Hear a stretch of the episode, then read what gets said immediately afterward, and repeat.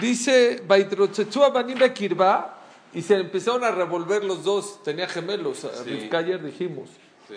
Se empezaron a revolver. Ese no era el problema. Rashi dijo, ¿cuál era el problema? Se espantó. Dijo, va pasando por un knis y se quiere salir. Y va pasando, ella no sabía que eran gemelos, él pensó que era uno. Eso es hipócrita. Este. No había ultrasonido. ¿Eh? Es hipócrita. Entonces, ¿cómo? Se iba, iba pasando por un knis y se quería salir. Iba pasando por un, Por un lugar de el antro, idolatría, se quería salir. Espérense, espérense. Patelech lidrosh et Hashem. Y fue a consultar, en vez de ir al doctor, ¿a dónde fue Rivka? Dice Rashi, de Midrashosh el Shem, a la yeshiva de Shem. Shem era el hijo de Noah, era un era un tzadik. Tenía un colel. Sí. Y él tenía, él dijo, a ver, tenía Ruach HaKodesh, que él le diga. Vayomer Hashem la, y le dijo por medio de Shem, Shne goim bebitnech, no es uno, son dos. Saben que yo tuve gemelos. Sí. Y a mí cuando el doctor nos dijo, mi esposa tenía muchas náuseas, muchas, muchas, muchas, de Hayachina, ya era mi, su, su embarazo quinto. Entonces dije, ya, no, no, es que Suri, de verdad tengo muchas náuseas muy, demasiado. Bueno, Vamos al doctor. Y el doctor era hasta, hasta Perisur porque íbamos allá al Ángeles del Pedregal. Hijo, sí. Y cuando, cuando nos dijo que, que eran gemelos, ya me, desmayo yo. No ella, no. Sí, sí. ¿Qué le dijo, qué le dijo Hashem? Goim bebitnech. No nada más tienes gemelos. Tienes dos naciones en tu estómago. Paredu. Y de, de tu estómago se van a separar dos naciones.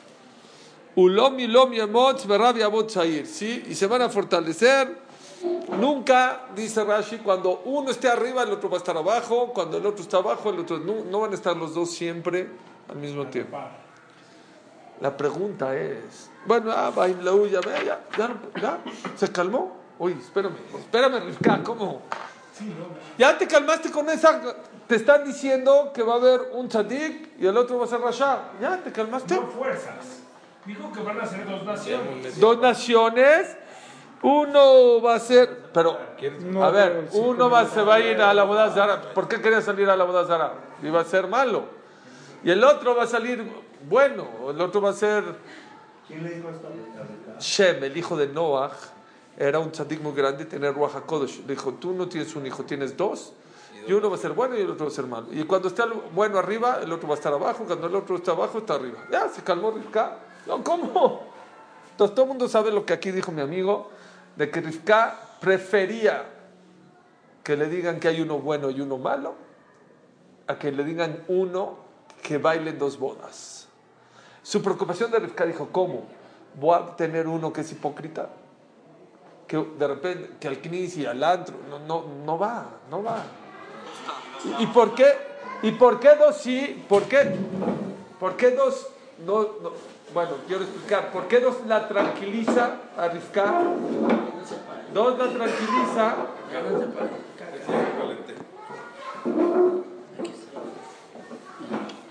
¿Por qué dos la tranquiliza? Escuchen esto. Hay veces es más difícil que una persona recapacita cuando baila en dos bodas que cuando está completamente alejado. Cuando uno está a medias tintas, siempre se puede decir toda la vida así. Como que sí, como, híbrido. como que sí, como que no. Pero cuando una persona está en el otro lado extremo, completamente alejada, llega un momento como en la estación del metro. Hay, viaja, viaja, viaja, viaja, viaja, se aleja, se aleja, deja la ciudad. Llega un momento que choca con pared, ya no hay más, tiene que regresar.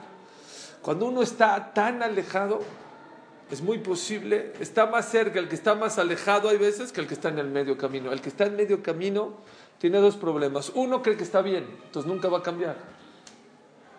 Dos, escuchen esto, y es verdad lo que les voy a decir. Es más difícil la vida del que va en medio que el que es tzadik. ¿Cuál es? El que tzadik, el que... Ya. Yo decidí que el Shulchan Aruch es mi reglamento. Lo que diga el Shulchan Aruch yo hago en mi vida. Se acabó. ¿Esto se puede? Checa el Shulchan Aruch. ¿Qué dice? ¿Se puede? Lo hago. El que baila en medias bodas es muy difícil porque sí, pero no, pero sí estudio, pero como medio kasher, pero todo es complicado. Esto sí lo como, esto no lo como, caliente sí, frío, empapelado, voy.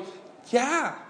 Pero tú siempre has dicho que el mejor y el más feliz es el que tiene balance. Sí, pero ¿cuál es el balance? Dice el Rambam, ¿cuál es el balance? La- eh, ¿Cuál es el camino del medio? El camino del medio, dice el Rambam, es el que marca la Torah. Ese es el, que, el equilibrio. La Torah te da el equilibrio. Ahí te explica cuál es el camino correcto. También la incertidumbre es muy fuerte. Es duri. O sea, la incertidumbre es. No, y ya cuando te dicen la verdad, va a dominar, aunque sea algo fuerte, ya te quedas más tranquilo porque sabes que ya es algo.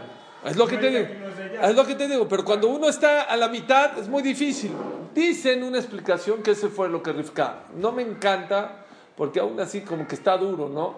Oye, ¿sabes qué? No, ¿sabes qué? Seguro ya tienes un rasha, ya tienes un tzadik, ya te calmas. Como que no me convence tanto. Y siempre todo el mundo se sabe esa, esa co- contestación, que Rifka pensaba que era uno, pero bailaba en dos bodas.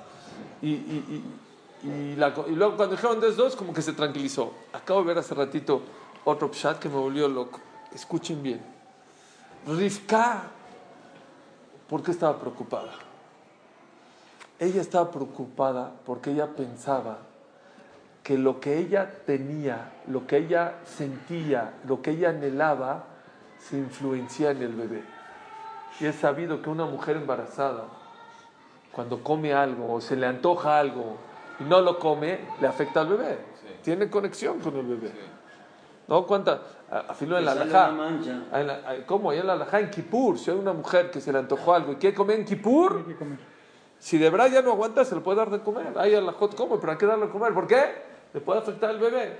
Ella sabía que tenía responsabilidad. Dijo, si yo tengo un bebé que cuando paso por el CNIS se le antoja salir y cuando paso por el, la bodas de Arao, por la idolatría, se le antoja salir, es mi culpa. Quiere decir que yo ando mal. Estoy influenciando en, mi bebé. Estoy, pero, ¿Qué hizo? No fue el doctor, fue con el jajam. Jajam, dígame, dígame por favor en qué estoy mal. A lo mejor en mi, manera de pensar. Acuérdense que ella venía de una casa de Abodazará. Entonces ella podía haber pensado, a lo mejor ya algo, aunque yo seguramente ya hice Teshuvah y yo ya estoy metido y yo nunca hice esto, a lo mejor se me pegó algo de mis padres, de Labán, o se me pegó algo de Betuel y eso está influyendo en mi bebé. Cuando vi- vino este con Shem, dijo, no, no, no, nada que ver contigo. Dios decretó que tengas dos hijos. Y un hijo va a ser el papá de toda una nación. No es tu culpa.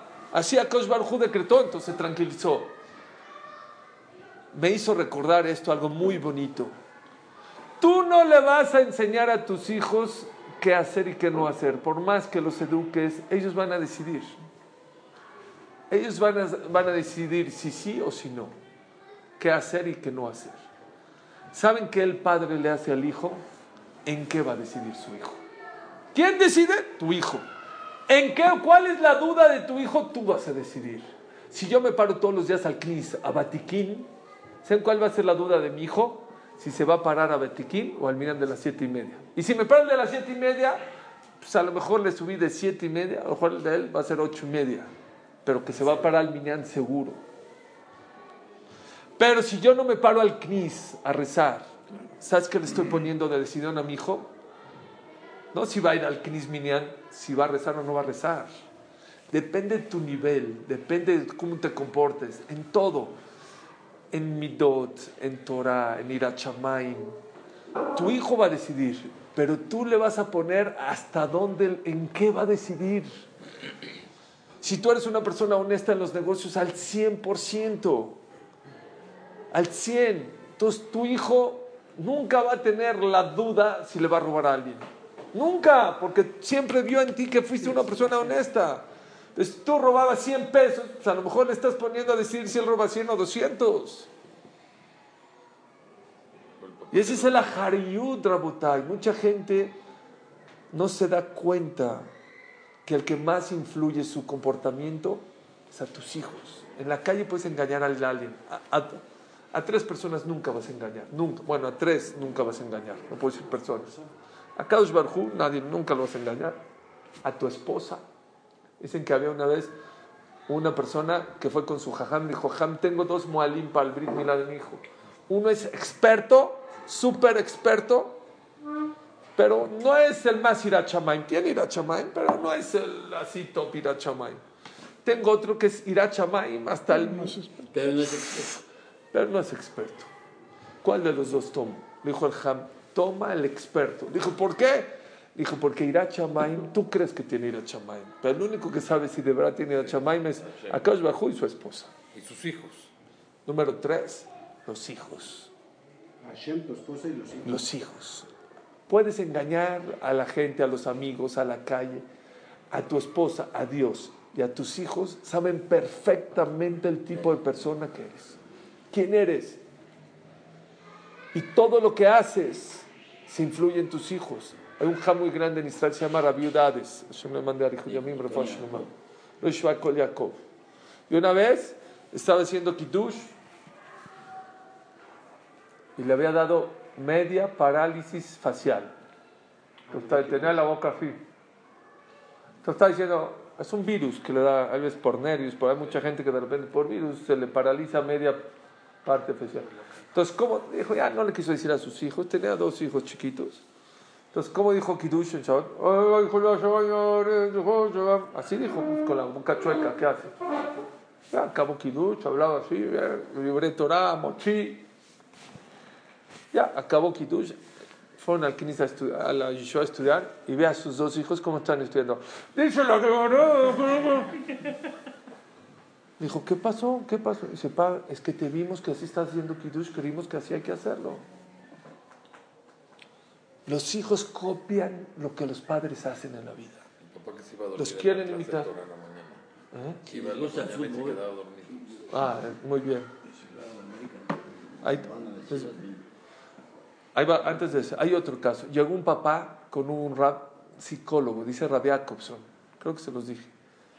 Dijo Rabbi llegó y le dijo, jajam, es que mi hijo está siempre deprimido, siempre está triste, ya no sé qué hacer con él, no se para en la cama, está eso. Rabbi Jacobson lo conocía muy bien a esta persona. Dijo, te voy a decir una cosa, nunca tus hijos van a ser más felices de lo que tú le demuestras que eres.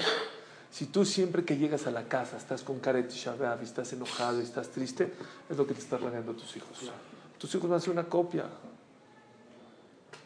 La Gemara Masejet Barjot trae, ahorita me acuerdo el que me dijiste. La Gemara Masejet Barjot dice, en Kiddushin, perdón, cuatro cosas que la persona está obligada a hacer por sus hijos. Uno, si es hombre, Brit Milá, pues Hayab, estás obligado.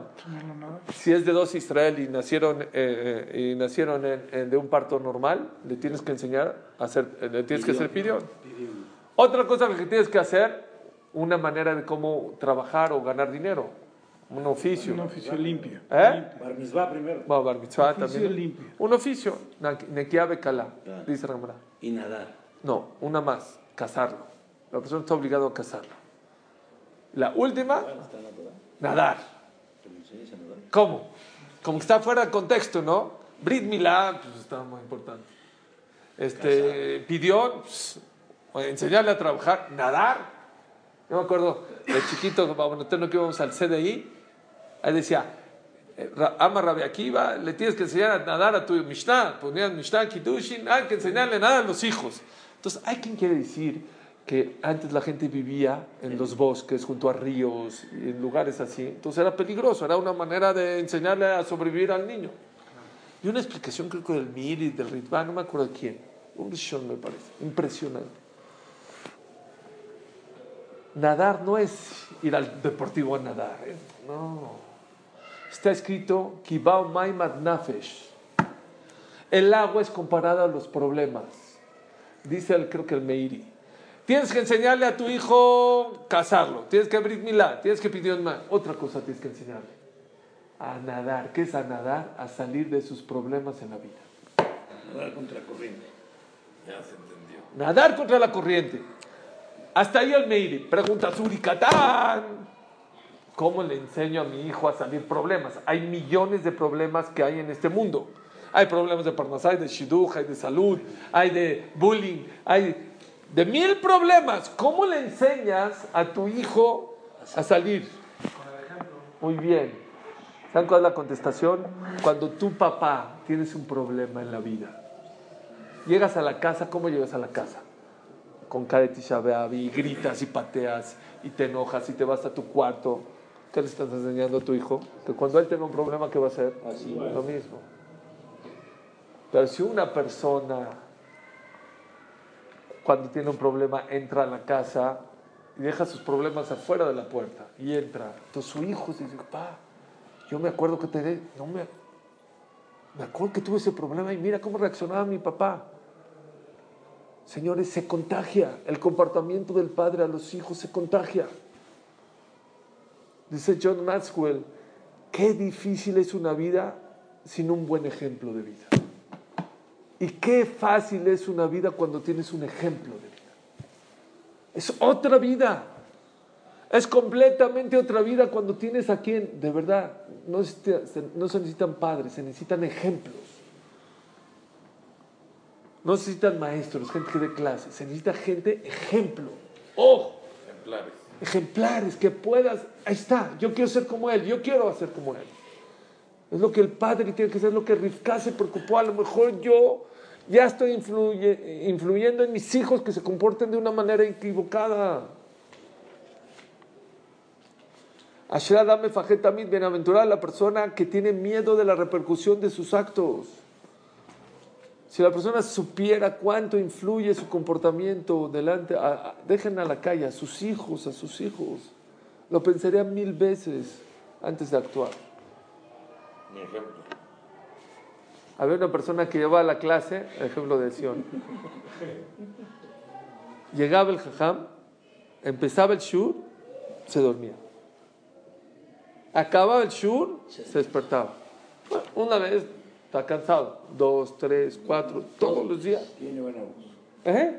Lo arrullaba. Lo arrullaba. Oh. Entonces, un día le dijo con todo respeto, oye, no seas malo, mano, o sea, ¿estás cansado? Vete a dormir a tu casa. Dijo, de ninguna manera. Pues, pero igual aquí te estás durmiendo. En vez de dormir aquí en una silla y hace frío y todo, vete a dormir a tu casa. Ahí. Dijo, no. Costaba ir a estudiar. Sí. Dijo, no, mire, si usted me corre, yo me voy, pero me iría a otra clase. Dijo, pero ¿por qué igual te vas a dormir?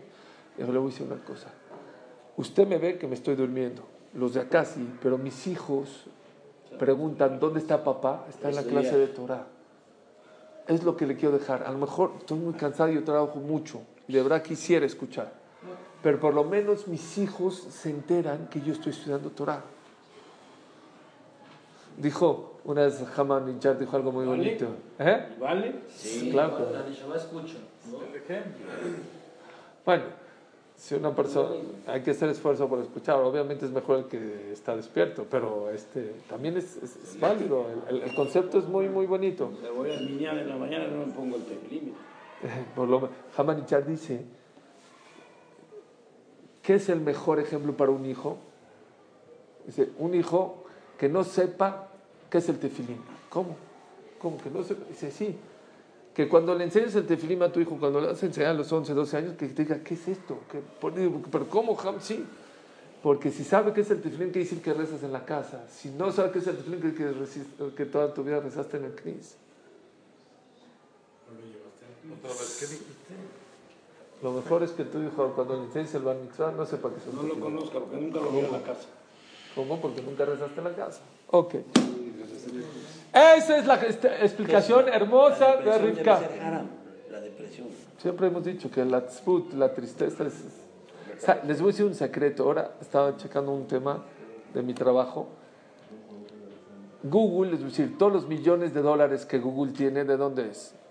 Google inventó una manera de, de anunciarse en Internet, de que si, si ves, se llama pago por clic o AdWords, el que lo ubica. Entonces, si tú haces una campaña y alguien ve tu anuncio, vendo edificios, ¿se hace cuenta? Y lo ve, no te cobran. ¿Cuándo te cobran? Cuando lo ven. Cuando pican y entran en tu... Esto está bueno porque es como que hasta que ya funcionó me cobra Google. ¿Cuánto vale? Todo el mundo me pregunta, Suri, ¿cuánto vale la campaña? No hay, depende, ¿Cuántos depende. ¿Cuántos clics te den? No, pero ¿cuánto vale el clic? Depende. Depende de qué? De la competencia. Es una subasta de, de palabras. ¿Ok? Normalmente mis campañas, normalmente, yo tengo de ropa, hago de ropa, hago de edificios, hago de... Normalmente, ¿cuánto vale el clic? 7 pesos, 12, 10, caro, así 25 pesos, Pero si así algo al principio vale más. No, no, no, no, aunque estés al principio eso no tiene que ver. Te puedo poner hasta arriba y no. Depende la, la, de- la oferta y demanda, ese es el tema. ¿Cuáles de las palabras más caras? Una, la más cara que yo conozco es seguro de coches. Vale 150 pesos el clic. Porque dicen que el que eh, casi es muy seguro que compre, entonces 150 pesos el clic. Pero quitando esta, ¿cuál ¿Quién es? cobra eso? ¿Eh? Google. Automáticamente Google se lo lleva. Ya, Pero si cuando no tú- es seguro de coche se mete al, al a Aloy le cobran 150 pesos, para que sepan. Y si quieres amolarlo, pícale muchas veces. No, mira, Google es inteligente. Cuando ve que es de la misma IP, ya no cobra más que una vez. Ah, ok. Bueno, así dicen. No, no, espero que así sea. No, sí, sí es así, porque si no, no rendirían las campañas. No, escuchen esto. ¿Cuál es de las palabras más caras después de coches? De coches. La palabra tristeza. ¿Saben cuánto cuesta el clic de un anuncio de tristeza? 125 pesos. 120, 10 veces más de una palabra normal, más de 10 veces más. Pero ahí no La iba a checar y se me olvidó checar, pero la voy a checar, la voy a checar, la voy a checar. Pero ¿eh? ahí no estás vendiendo nada. ¿Qué? Sí, claro, tratamientos para, para... Justo la chequé porque tengo unas doctoras que, que hacen campaña conmigo, me dijo, a ver, tristeza... No, tristeza la, la evitamos. Claro. Entonces hay, hay estrategias para no caer en tristeza. angustia, tristeza. Entonces hay que buscar otro camino para tratamiento para la tristeza, entonces ya baja un poquito más. Bueno, entonces está, no me quedo. Perdón que me desvíe, pero no está interesante. Es de las palabras, también de las, de las palabras más buscadas es no, muerte. Y- Una pregunta, ¿por qué Isaac no llevó el ejemplo de su papá? O sea, nada, no le copió en nada. Sí, buenísimo. ¿Quién? Hay- en las, buenísima pregunta. ¿Por qué Saf no, no, no, No le copió nada. No le copió. Don Eduardo, Esaf no era tan rasha como la gente piensa. La gente piensa que Esaf tenía su, su, su colita y su arete. Esaf de cabeza era igualito que Jacob. Su cabeza está enterrada en Marta. Sí, por eso. Su cabeza era muy buena. El problema de Esaf es que no sabía transmitir lo que sabía, llevarlo a cabo. Y hay mucha gente que le dijimos, hay Jochma, Binah, Badat. ¿Qué es Jochma? Jochma es sabiduría, saber cosas. Binah, entendimiento. Ya tengo la sabiduría, ahora tengo que entender cómo. y Dad, ¿qué es Dad? Ejecutar. Le faltaba esa parte. a- a- a- no sabía ejecutar. Por eso, muy bien, esa barrashá, su cabeza, sí está en Marata Mahpala. ¿Por qué? Porque su cabeza era buena. Por ejemplo, Kibbutz Abaem, El mejor. no había como él en. Un malvado. Pero él, Pero un rachá. respeto al papá y mamá. ¿Cómo? Eso era un rachá. Al final. ¿pero por qué? ¿Por qué? No, no, no como que era todo. No es que no tenía Torah en su cabeza, tenía mucha Torah y sabía muchas Estudiaba cosas y entendía Abraham. que así debe de hacer, pero no lo podía llevar a cabo. eso Dice Rashi que murió Abraham Avinu, estaba Jacob haciéndole y él venía de matar y de Para, violar y de hacer para ese hasta ese nivel, día. barbaridades. Hasta ese día. sí, se ve que no era tan. De hecho, muere Abraham antes por él. Jacob le robó y que Jacob... Sí, sí, como que era al revés. No, pero que Abraham le había enseñado Torah. Porque él era... También le enseñó. Bueno, vamos. Eh, eh, ok, ya contestamos por qué Rivka se tranquilizó o se medio tranquilizó cuando le dijeron que van a decir. Ella pensaba que era algo natural que ella en su ashkafá, en su comportamiento, está afectando a sus hijos. Entonces, la moraleja nada más de este mensaje es de que muchas veces el comportamiento de tus hijos es por culpa tuya. Es más, bueno, no quiero, ya, hasta ahí. ¿Cómo le llamaron? Y salió Esaf todo rojo, ¿sí? Y no le hicieron y lleno de pelo, Vaikreu Shemo Esaf. ¿Qué es Esaf? Milashon Azul, ya está hecho. Completo. Porque como que creció grande, ya con pelo, ya todo, entonces, y rojo. Stam, como dato, ¿dónde es el único lugar donde dice Admoní, rojo otra vez? En David Amelech. David Amelech también era rojo. ¿Y por qué? Porque los dos tenían, tenían tendencia de sangre. Esav lo canalizó al final para matar, ¿sí? David también. David, lo utilizó para qué? mujeres, ¿no? Para hacer shejitá, para cosas de mitzvah, lo canalizó para bien Esav, no para mal. Por eso se llamaba Esav. Y después salió su hermano agarrado del talón de su hermano, Vaikra Shemo Yaakov, dice Rashi. ¿Por qué se llama Jacob según el segundo Pshat? Aviv, Karalo Jacob, Hashem Ekev. Como Jacob lo agarró del talón, por eso le llamaron Jacob. ¿No lo ven muy simple? Porque el niño salió agarrado del talón, por eso le llamamos a Jacob. Yo pensé Jacob. que agarró del talón a Jacob para salir primero. Viste mal la película, papito, es al revés. Jacob le agarró el talón a Esaf. ¿Para qué? Entonces, ¿para qué? Porque no quería salir, ¿Para qué? quería jalar, yo creo. Pero por eso se llama Jacob. Yo tuve gemelos, les dije. Salió mi primer hijo, se llama Eli. Y luego Daniel, 10 segundos fue la diferencia. 10 segundos. Sí, cesárea. Entonces el doctor cuando sacó a Eli puso las tijeras en el estómago de mi esposa, lo que sacaba el otro. Entonces se llevaron a Eli y Eli, mi hijo, se llevó las tijeras. De repente, oye, las tijeras, tijeras. No le puse a mi hijo tijeras porque se llevó las tijeras. Tijerín. Tijerín. Aparentemente es lo que está escrito, está escrito. Jacob, ¿por qué Jacob? Porque le agarró el talón. Bueno, le agarró el talón. Escuchen el Pshat del Tosafot y el Balaturim. Dos, tres pirushim les voy a decir de mucho musar. Otra vez, tenemos que decir que Jacob y Yosef eran diferentes desde el estómago, no, no eran gente normal. ¿Por qué? Veremos. Pero dice el Tosafot y dice el Balaturim, ¿por qué Jacob se salió agarrado de Esaf? Dijo, ¿para qué? Si ya mi mamá va a tener un parto y está sufriendo, ¿para que no sufra dos veces? Se agarró del talón de, de Esaf. Mami, ahí te vamos los dos juntos para que no sufras dos veces. Jacob, dijo Jacob. Ese es el símbolo del Yehudi, no hacer sufrir a los demás. Afilo en el momento que ya no haga sufrir a los demás. Qué importante es para eso. Dice dicen los jamín, ¿por qué la letra tzadik? Tzadik. Se llama tzadik, o le dicen tzadik, de tzadik. Dice, porque la tzadik, ¿cómo se escribe? Es como una escuadra así, y encima una yud. Está cargando a un yehudí. El que carga a un yehudí es un tzadik. Llegó una persona y preguntó, a ver, espérame. Entonces la Aleph, ¿por qué no se llama también tzadik? Porque la Aleph también está cargando una yud, a un yugo. Muy bien, le contestó el jajam, sí, este está cargando un yudí por aquí arriba, pero por abajo hay otra yud que está pisando. Tzadik es aquella persona que no hace sufrir al otro, que hace sentir bien al otro. Es un musar muy grande, Rabotai. Es el primer pshat. ¿Por qué la Torah no es simple? Jacob, ¿sabes por qué Jacob? Porque Jacob afino en el momento que tenía que haber, no importa, la mamá por- sufre, pero con tal de tener un hijo, no, aunque sé que sí vale la pena y que el bebé y las contracciones, si puedo dejar de lastimar un poquito, igual sufrió Rivka, pero un poquito menos, que dai, vale la pena. Y otra No se contesta por qué Jacob. ¿Eh? No. Ekev, claro, Jacob, en símbolo a que nos recordemos que Jacob no hizo sufrir a su madre. Otra explicación de que se agarró. Ahí voy. Ah, va a haber otra. Ahí voy. ¿No te gustó esta? Está increíble, porque No, está lloré. Está No quería hacerlos llorar tampoco.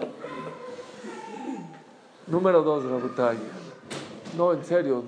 qué la gente no sabe lo importante que es para no hacer sufrir al otro, no hacer lastimar al otro.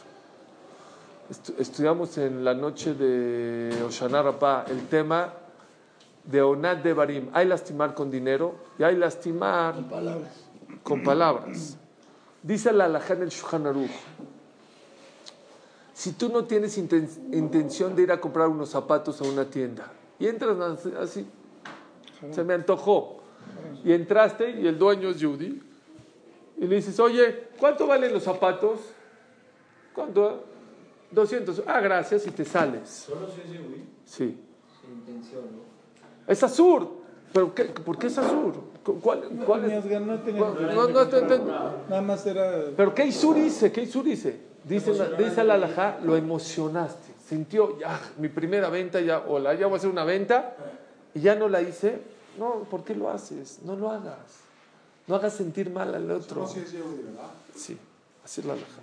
Puede ser Hilul Hashem, otra cosa, pero Más grave. vean hasta dónde Akadosh Barjú, dice, el que toca a un Yehudí, el que lastima a un Yehudí, el que se mete con un Yehudí, es como el que se mete con la niña del ojo.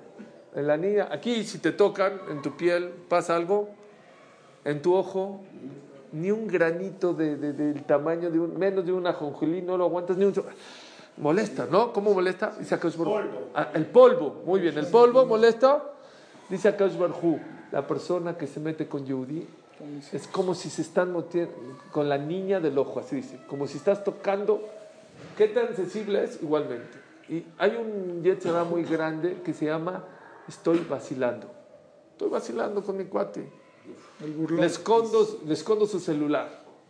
Dice Raspam, para nosotros los Yehudim, esconderle el celular o las llaves del otro se llama crueldad. ¿Por qué? Vamos a analizar qué es vacilar. Él está sufriendo. ¿Mi celular dónde está? ¿No? Y, yo, y tú, eso que se llama, eso no es vacilar. Eso se llama crueldad, así se Raspam. Esto de los zapatos, Isabel, si yo voy a pedirte una, una campaña, Sí. voy a preguntar, ¿Pero quieres o no quieres? quiero, Ah, si quieres no hay problema. pero quiero y no me alcanza. Ah, ese es otro No tema. No, no, Ya no, te- no. ya te emocionaste que te voy a no, comprar no, no ahí te se, compré. bueno, Bueno, tienes que preguntar el precio. Pero si tú no Pero tienes. igual entraste a la zapatería No. a preguntar y si no te alcanza, No, pero tú no querías. Tú no tienes ni te gustan los zapatos. Entraste a Gucci. No, yo no voy a comprar unos zapatos de 800 dólares. No, no, no estoy loco. Pero a ver, vamos. a- siguen descuento ahorita. Ah, sí, en el buen fin. Ok. Segundo pshat, Y precioso. si mandas a la competencia, ¿Qué?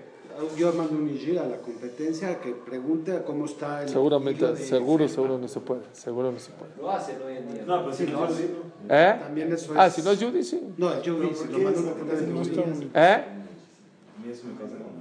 Porque, ah, entre yo digo. A, a veces hay nudistas. Eso no está bonito. Hay, hay, hay alajot, pero principalmente es en eso.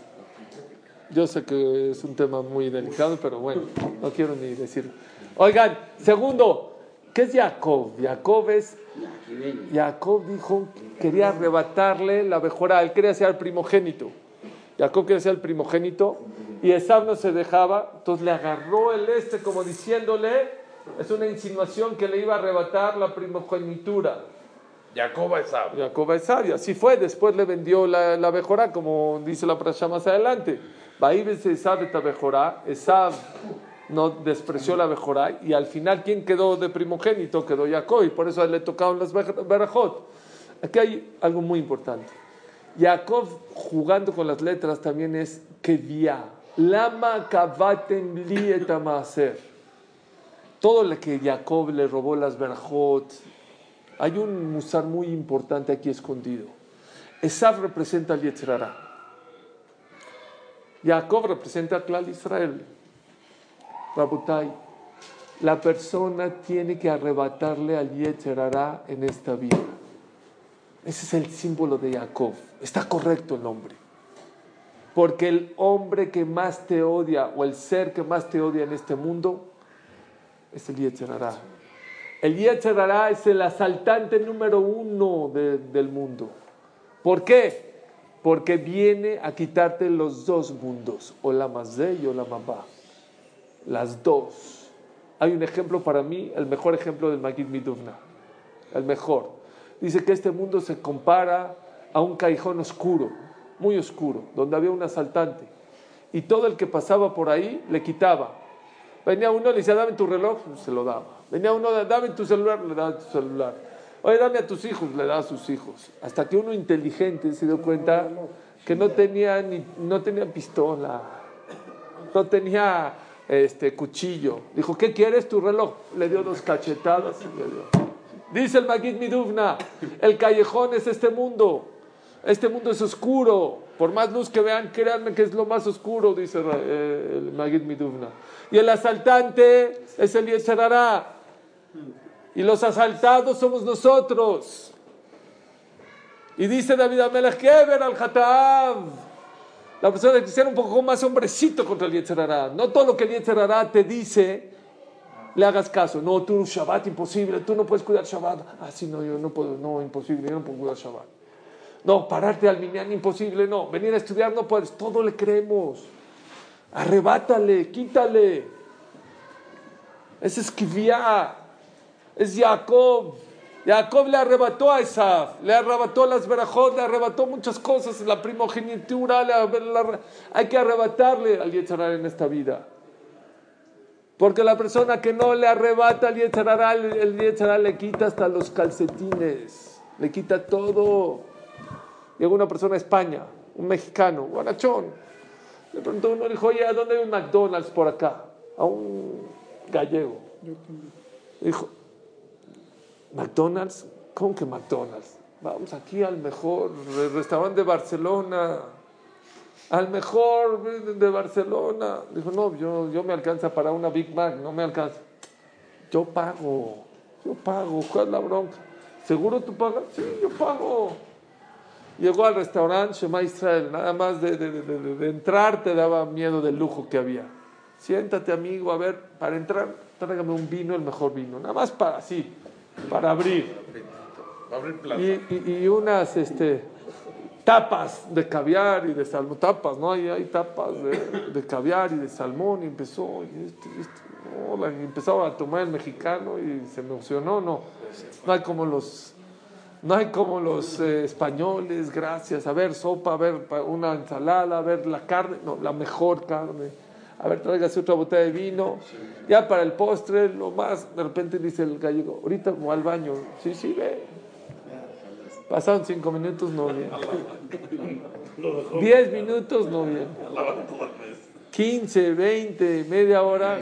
¿Qué pasó? Lo dejó embarcado con la cuenta. Es el Yetzerará, Rabotai. El que no se pone abusado en esta vida, el Yetzerará te quita. La gente piensa que el Olama va, no es cierto. Olama de y Olama va. ¿Sabes por qué? Porque el Yetzerará, después que te hace pecar, después de que te hace que te alejes, luego te hace eres una basura. Mira, mira, mira. Aparte que te deja embarcado con la cuenta. Te dice, no, yo, ya no pasa nada, Dios es bueno. Ah, no, no cuides Shabbat, no comas kasher, no te pongas tefilín, no pasa nada. Ah, hazme caso. Y después dice, hu, hu, behu. Él es el que te incita, él es el que te recoge tu neshama después de 120 años y él es el que te acusa. Él dice, yo lo vi, Claro, yo sube testigo. yo soy el testigo. ¿Yetzerará es uno o cada quien tiene un Yetzerará? Cada quien tiene, no, es el mismo instinto. Es el mismo bueno, que el tuyo. El mismo malach, pero cada quien lo crece de diferente manera. Hay más que dicen que, que nace Amén, el último amén. más bien.